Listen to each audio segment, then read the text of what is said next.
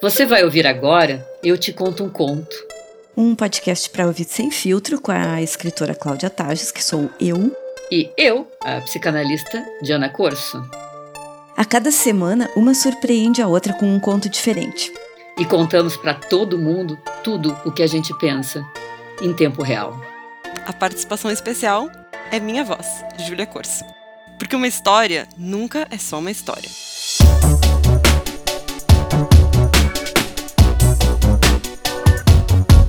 Hoje eu vou ler o conto, porque ele é muito pequeno e cada palavra dele é preciosa. Chega de maneira discreta, falando baixo. Diz que marcou hora. Assim que a recepcionista permite seu ingresso, cruza o salão até onde estou à sua espera. Toda semana ela vem. Acomoda-se no lavatório, deitando a cabeça em minha direção, como se batismo fosse. E eu, resgatando das profundezas aqueles fios em brasa, um arrebol em minhas mãos. Distribuo os raios de sol adormecidos na cuba e começo a lavar os seus cabelos nesse acolhimento. Então, com os olhos cerrados, ela chora. Após certo tempo, sempre chora. Não me ocorre perguntar se dói, se é solidão ou se é coisa não sabida. Mas eu procuro o pranto entre os seus fios, vasculho no couro cabeludo, fazendo da busca carinho. A água morna escoa enquanto ela entrega sua cabeça como oferenda. Me demoro nessa mansidão. Enxugo e desembaraço seus cabelos com o cuidado que se deve dedicar aos que sentem demais. Aos poucos, ela volta à superfície das suas profundezas e me encara. Prevenida que sou, escapo de cair na cova aberta do seu sorriso. Hoje é tua vez, ela me diz, e me rendo ao ritual. Eu que tenho os cabelos lavados agora. Aqui debaixo vejo uma aurora e suas estrelas faciais. Agora sou eu que choro e não sei se é de dor, solidão ou de coisa não sabida. Mas sei que acabo de ser salva pelo despenhadeiro de seu afago. É esse o pequeno conto. Cláudia, primeiras impressões. Eu achei uma pequena pérola de delicadeza e acolhimento. Esse conto eu não sei de quem é, acredito que seja de uma autora. E quero dizer que, principalmente quando eu. Logo que eu me mudei para o Rio, assim, que eu era sozinha, totalmente sozinha, e muito raramente eu ia uh, num salão para fazer uma escova para me sentir melhor. Eu sempre chorava na hora do lavatório, então me identifiquei muito essa personagem silenciosa que, sem motivos, começa a chorar. E achei lindo quando ela fala, a narradora fala que procurava o pranto entre seus cabelos. Eu não sei de quem é o conto, mas, mas eu já sou fã dele e da sua autora. Vou mostrar aqui, porque esse caso, esse livro Casamento eu tenho. A Diana Cortes também tem ele, ela depois pode postar ele no, no Instagram, a capa. Uh, ele é Como se Mata uma Ilha, da Priscila Pasco, da editora Zuc, que é uma editora gaúcha, né? Não é? Sim. Uhum. É um livro da Priscila Pasco, é porto-alegrense, e inclusive esse livro tem um maravilhoso prefácio chamado Lágrimas no Lavatório, escrito por Diana Corso. esse conto, em particular, é Batismo. Ah, eu já ouvi falar na Priscila e não li nada dela. Vejam que estou bastante defasada. Eu adoro acompanhar as novas autoras e, e não li a Priscila Pasco ainda. Agora tu já, já conheceu ela um pouquinho. e aí, Diana Cortes, por que, que tu escolheu esse conto? Não só pra. Porque isso é um dos inúmeros contos e tu, falou, tu escolheu ler ele aqui e tu escolheu ele para mencionar na tua introdução também. Ah, então eu queria saber Por quê? Eu escolhi pela mesma razão que a Cláudia, porque eu também choro. Na verdade, é, eu lembro é, de chorar. Eu fiz poucas vezes massagem na vida, porque normalmente eu acho que eu saio mais doída do que entrei. Então, mas é, eu me lembro de algumas vezes em que funcionou, porque a massagem era mais delicada. Principalmente uma vez que, eu, que fizeram uma drenagem em mim, que eu não conseguia conter as lágrimas. Era uma coisa. E dá uma vergonha do caralho a gente ficar chorando assim, nesses lugares. E, e aí, quando eu vi esse, esse conto, eu me achei menos bizarra, porque é, eu achei que só eu fazia isso. Né, que só eu chorava é, quando. Porque não é só o toque, é, é a acolhida, é, é uma mímica de cuidados, é um. É, é, eu acho que nós mulheres nunca ganhamos colo. Então é um colo. Né? Eu me lembro que o, o, o Mário, meu marido, conta que é, a mãe dele, todas as mulheres lá de Carazinho, aos sábados à tarde elas iam para o instituto. São, eram, a minha sogra trabalhava muito e passava a tarde no instituto fazendo aqueles penteados armados, né? E pensei que chato, né? Mas eu fiquei pensando que talvez essas mulheres fizessem isso, fizessem com que alguém eh, as sentisse elas também cuidadas. Mulheres que trabalhavam muito, mulheres que cuidavam dos outros a, a semana inteira, tinham o seu momento de cuidado. E talvez seja por isso que os institutos de belezas estéticas são tão cheios. Porque a gente precisa um lugar para chorar. Eu achei interessante isso que tu falou, Diana, porque assim, nunca pensei nesse, nesses termos, assim, que poderia ser um momento de alguém cuidando de ti realmente, né? Tem uma mão de uma pessoa, em geral quem lava o cabelo no salão, alguém que não conhece muito, mas que trata com tanto carinho aquele, aquela cabeça ali que às vezes inclusive não tá muito limpo, né? Tá indo ser lavada. Inclusive, eu fico às vezes com um pouco de vergonha, assim, de aparecer no salão com o cabelo que não tá lavado para ser lavado. É, pensando, ah, que eu tô oferecendo para essa pessoa é a minha seborreia. Tá, eu não tenho seborreia, mas é, o que eu tô oferecendo para essa pessoa agora é um cabelo que veio suado e, e desgraçado e ela tá me dando esse carinho todo. Não sei se isso também me comove a ponto de fazer chorar, mas eu, eu, eu me identifiquei com o conto e com isso que tu disseste agora também, John. Tu sabe que agora eu acho que tá parecida comigo, porque eu passei toda a gente nunca tem faxina aqui em casa, essa semana a gente teve. E eu passei toda a quinta-feira desesperadamente limpando a casa. Isso também. Pra receber a pessoa que ia vir limpar a minha casa. Porque eu tinha muito medo de ofendê-la com a minha sujeira. Tipo, de receber. É, é, é, quase como a gente tem vontade de lavar o cabelo pra ir ter o cabelo lavado no, no salão, porque imagina que a gente vai lavar o cabelo com o cabelo sujo. é, exatamente. é, que é um instinto meio. Isso é um, uma coisa própria do universo feminino, eu acho. Eu até falei com. Uh, eu, eu tava preocupada com isso e o Julio, meu marido, ficava. Para, mas a gente contratou ela para limpar a casa. E eu falei casualmente com dois amigos que são homens, e eles me falaram a mesma coisa, mas você não contratou ela para limpar a casa? E eu acho que só entre mulheres nós podemos entender o porquê a vontade de limpar o cabelo antes de ir no salão lavar o cabelo, limpar a casa para faxineira. O que acontece é, é uma coisa estranha porque é, quando a pessoa me pergunta se está muito quente ou muito fria, que é, em geral as pessoas são muito delicadas, a água está boa, eu sempre digo que está boa, não importa que esteja gelada ou fervendo. Eu tenho vergonha de dizer, ai, põe mais quente, mais frio, como se fosse, como se eu fosse ser mimada. Então a água pode estar gelada no, no inverno porto alegrense, eu vou dizer, está ótima. E eu devo ter sido a criança mais abraçada do mundo, então, porque eu odeio, detesto que lavem meu cabelo no salão.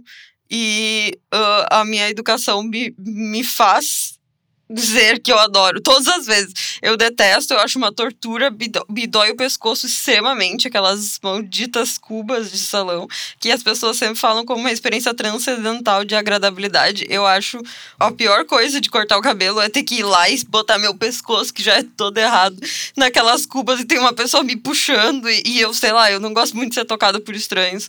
Acho que de repente porque eu fui suficientemente abraçada por não estranhos na minha infância, não sei. Pergunta pergunta pra psicóloga aqui. Já que tudo pra eles é infância. A minha psicóloga diz: é, porque é infância. Tudo pergunta pra Júlia pequenininha, tudo ela. E aí ela fala, e aí eu sempre faço um comentário tipo, nossa, é maravilhoso, eu amo vir aqui. Eu fico falando sobre como ela é maravilhosa no trabalho dela e como eu poderia passar horas tendo meu cabelo lavado por ela, sendo que eu mal tenho cabelo e na verdade eu tô muito desconfortável. É, eu queria falar sobre alguns detalhes, a razão pela qual eu quis ler esse conto. Por exemplo, primeiro, eu acho que ela antevê que ela vai ser chamada inversão né? porque é um, é, um, é um susto. É a pessoa que cuida da outra que é convocada a esse lugar e ela é pega de surpresa. E é como se ela antevesse que ela vai ser pega. Prevenida que sou, ó, é, diz, ela volta à superfície das suas profundezas e me encara. Prevenida que sou, escapo de cair na cova aberta do seu sorriso. E é muito engraçado, né? Porque o olhar de uma mãe, ou o olhar, esse olhar que nos acolhe, é um olhar que, é, para os bebês, para os filhos, é sempre um olhar que faz corpo, um olhar que, que, que constitui, um olhar que acolhe, um olhar que, que é, como, é um ponto de equilíbrio, como eu já falei em outras ocasiões, como a bailarina, quando gira, busca aquele ponto de novo. Mas tem algo que as mulheres sabem umas das outras, que é, faz com que uma filha e uma mãe é, ou uma filha possa olhar no olhar de sua mãe ou de uma outra mulher que tem que está cuidando dela e se cuidar para não cair na cova aberta do seu sorriso. E é por isso que o conto termina assim: Mas sei que acabo de ser salva pelo despenhadeiro de seu afago. Não é não acabo de ser salva do despenhadeiro pelo seu afago. Eu acabo de ser, de ser salva pelo despenhadeiro do seu afago. Eu sinto que entre nós mulheres a gente tem algo que eu vou chamar de compartilhamento de abismos. A gente sabe que não tem um ponto fixo. E é isso que as mães ensinam para as filhas, e ao mesmo tempo um lugar onde a gente tem muito medo de cair dentro, e ao mesmo tempo uma mãe ou uma filha ou uma mulher ensina a outra a se equilibrar num lugar onde não tem ponto fixo. Então, por isso, ela salva pelo despenhadeiro dos seus abismos. Ela é salva, ela é tragada pela outra para ser salva, né? E como é que isso funciona numa relação de duas mulheres, numa relação de amor entre duas mulheres, esses dois abismos? Eu acho que muito aí nesse caso é sobre cair juntas, assim. Uh, e o único cuidado é não se perder.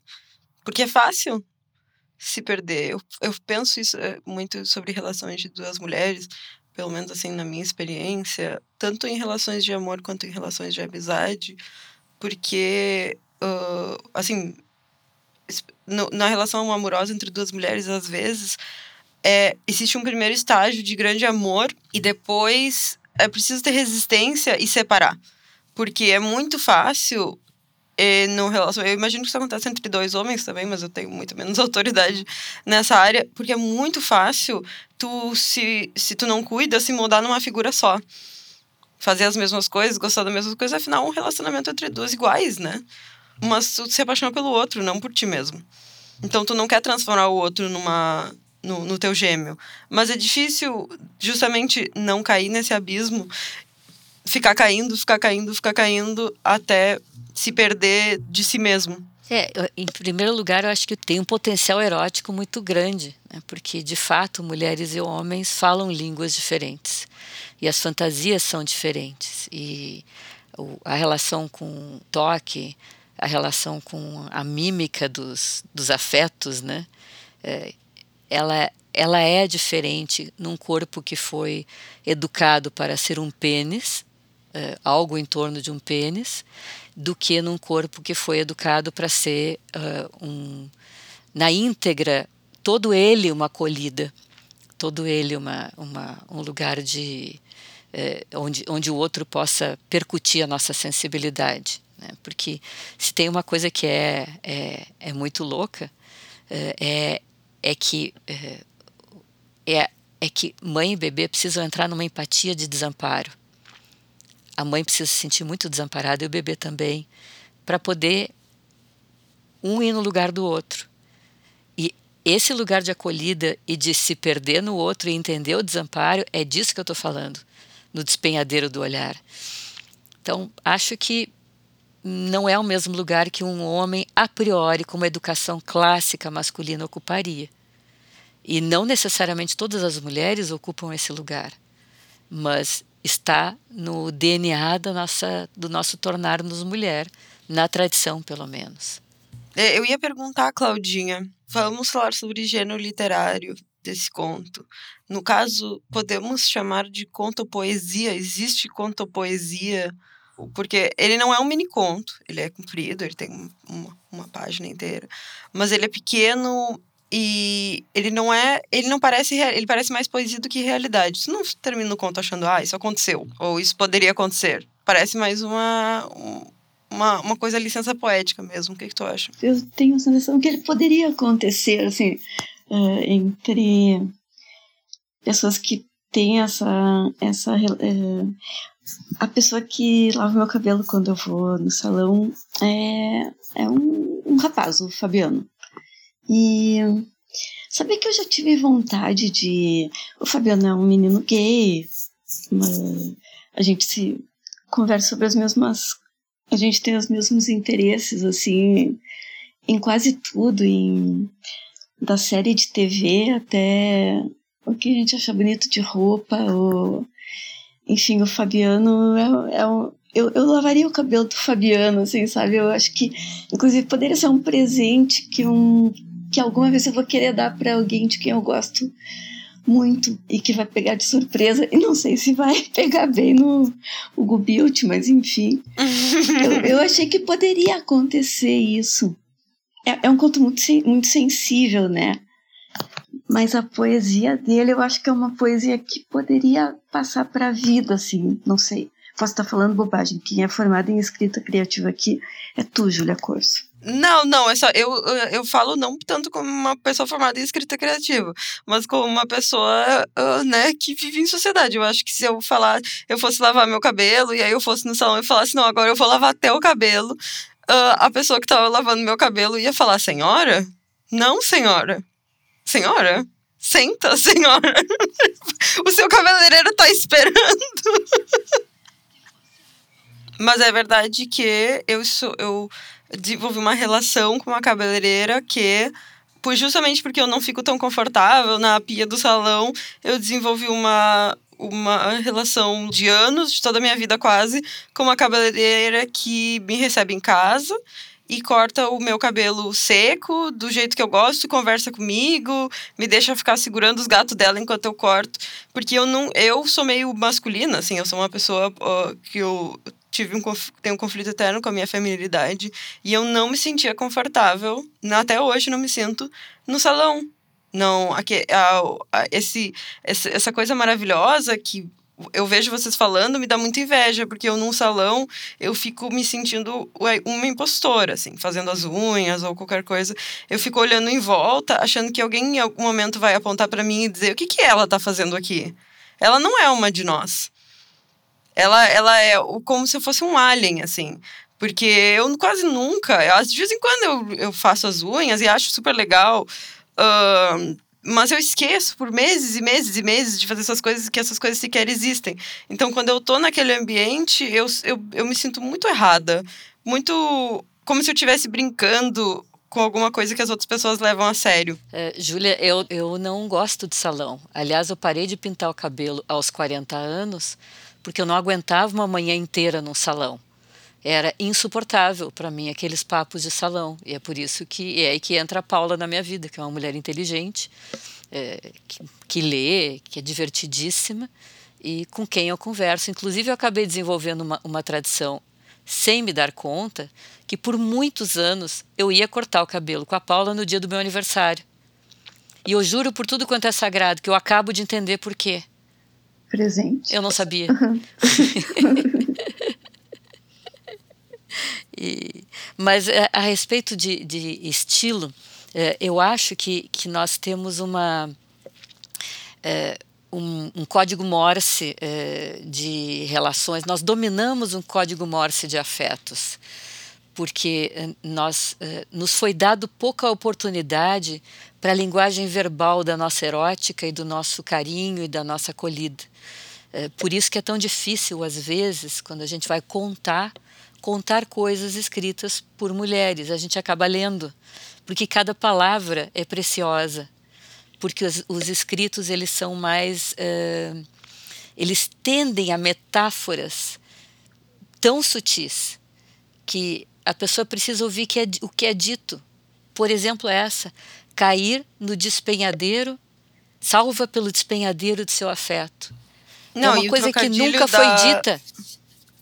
E troca... o trocadilho da, da, da Cuba do, do, do, da pia com o batismo também é muito bonito que a pessoa é, um, é, um, é bonito com no senso de, de sair renascido de uma experiência o procurar pranto entre os cabelos achei sensacional, assim, porque em geral eu tenho a impressão que o pranto não nasce na cabeça, né? Nasce em algum lugar que eu não sei localizar entre a barriga e o coração, assim, e ele vem, vem. E ali ela tá procurando uh, entre o meio de o que ela sabe fazer, né? Lavar o cabelo, uh, acolher pelo toque na cabeça, assim. Achei essa imagem linda demais. Cláudia, eu achava que o pranto nascia na cara. Onde nasce teu pranto, Diana Corso? Eu choro muito pouco, na verdade. Eu sou uma pessoa que chora pouquíssimo. É, e sempre muito envergonhada. Poucas pessoas me viram chorar. Mas eu não sei, porque quando eu chego a chorar é porque é, eu estou sozinha e, e, e, não, não é tanto transbordamento, é agora dá. Né? Em geral, eu choro sozinha. Quando meu pai morreu, eu não derramei uma lágrima todo o, o enterro e depois, eh, vários dias depois, quando né, as coisas estavam mais ou menos se acomodando, eu tive um ataque de choro aos gritos na cozinha, sozinha em casa. Na garganta, então? É, eu acho que sim, é um choro gritado, porque talvez porque muito represado e, ou talvez porque ele acontece num momento de muita intimidade. Ele é para mim. Né? Eu acho que meu choro nasce de um uivo mesmo, tem razão. É, eu digo nasce no, no rosto, porque eu quando eu choro, eu faço eu faço umas expressões feias com coisa, e se eu quero parar de chorar, eu vou para frente do espelho e eu imediatamente paro de chorar, porque eu olho para minha cara e penso, você está ridícula, menina, recompõe-se. É, eu, o meu veio, veio, meio, veio meio das entranhas, assim, não sei explicar direito. Também não é fácil, não. Ah, é fácil, sim. Tô numa fase que eu choro toda hora. Não era fácil, mas eu acho que a, a idade está fazendo com que fique. O que eu estava falando sobre a linguagem, a mímica, o código Morse dos afetos, a mímica verbal, é, é uma das coisas que me faz é, militar pela literatura feminina, pela necessidade de manter uma literatura feminina escrita por mulheres. Porque tem duas coisas que não são próprias. Uma, esse corpo que a gente nasce, que é interrogado desde sempre sobre a maternidade como potencial. Duas, essa experiência de milênios de silenciamento, que faz com que a gente tenha uma, uma uma linguagem de silêncios, uma, uma cumplicidade de silêncios, é, onde justamente a gente cala os abismos para que ninguém, principalmente os, os homens, não saibam dos nossos abismos, pensem que há um ponto firme que a gente oferece a eles. Então, quando se diz que a literatura independe do, do gênero de quem escreve, eu de fato penso que sim, a Virginia Woolf pensava isso. Mas tem coisas que precisam ser ditas pelas mulheres, pelas mulheres que precisam lidar com o corpo feminino. Pode até ser uma mulher trans, mas que precisam dizer coisas que um corpo feminino padece, que uh, a experiência da maternidade impõe, que a experiência de menstruar e de parar de menstruar, como tu falava, Cláudia, impõe nessa experiência do, da maturidade, né? Então, acho que nunca se deixou com que o nosso corpo fosse discursado. Nossa linguagem tem que se tornar verbal, e esse conto é uma busca dessa linguagem verbal que me faz pensar que sim existe, ou pelo menos vai ter que existir por um tempo, uma literatura feminina. E agora, dentro desse entendimento, não mais como o que era quando eu me lembro que no ano 2000, quando saiu meu primeiro livro, que me enquadravam numa literatura feminina e eu ficava meio ai, agastada assim, porque sabe, não, eu quero escrever para todo mundo. Eu acho que isso é para é uma maneira de diminuir o que uma autora escreve, dizer que é uma literatura feminina. E hoje eu acho que é um grande um elogio assim. Eu acho que uh, nunca teve tanta autora boa, maravilhosa, nova, precisando ser conhecida como a Priscila Pasco, que eu não não li ainda. E eu acho que a gente com a nossa própria com nossa própria experiência de escrever e lidar com essas adversidades da crítica das livrarias das é, todos esses empecilhos que uma autora encontra eu acho que a gente deu a volta nisso e hoje uma literatura feminina é um motivo de grande orgulho assim e acho que cada vez mais a gente tem que ter porque eu já não estou mais interessada no que os homens estão falando eu prefiro ler autoras. Maravilhoso. Maravilhoso. Eu vou usar só um pouquinho do tempinho que a gente tem para ler um negócio que eu preciso muito ler para ti, mãe. Tem um monólogo que tu precisa saber da existência dele. É de um seriado que eu acabei de ver. Só vou fazer uma tradução simultânea, então talvez fique um pouquinho estranho. As mulheres nascem com a dor já no corpo. É o nosso destino físico a dor da menstruação, nos seios, do parto, tu sabe. Nós carregamos ela em toda a nossa vida. Os homens, eles não. Então, eles procuram, eles inventam deuses, demônios e todas essas coisas só para que eles possam sentir alguma coisa. Algo que a gente faz sem precisar. Então, eles criam guerras para que eles possam sentir coisas e tocar um no outro e quando não tem guerras, eles jogam rugby. E a gente tem tudo isso aqui dentro. A gente sente a dor do ciclo por anos e anos e anos. E um dia, quando tu finalmente está fazendo paz com isso, o que, que acontece? A menopausa vem. A maldita menopausa. E é a coisa mais foda do mundo, é a coisa mais maravilhosa do mundo. Sim, sim, o teu, o teu solo pélvico fica em migalhas e tu fica com calor o tempo todo. Uh, e é horrível, mas você está livre, você não é mais uma escrava, você não é mais uma máquina com partes, você é uma pessoa. Do que, que é isso, Julia? É de um seriado incrível e maravilhoso chamado Fleabag. Ah, Fleabag é o melhor seriado do mundo. E ela, ela fez esse. É, ela, ela que escreveu, né? Mas uma mulher mais velha lê, fala isso pra ela no seriado. E foi a primeira coisa positiva a respeito de menopausa que eu li na vida toda.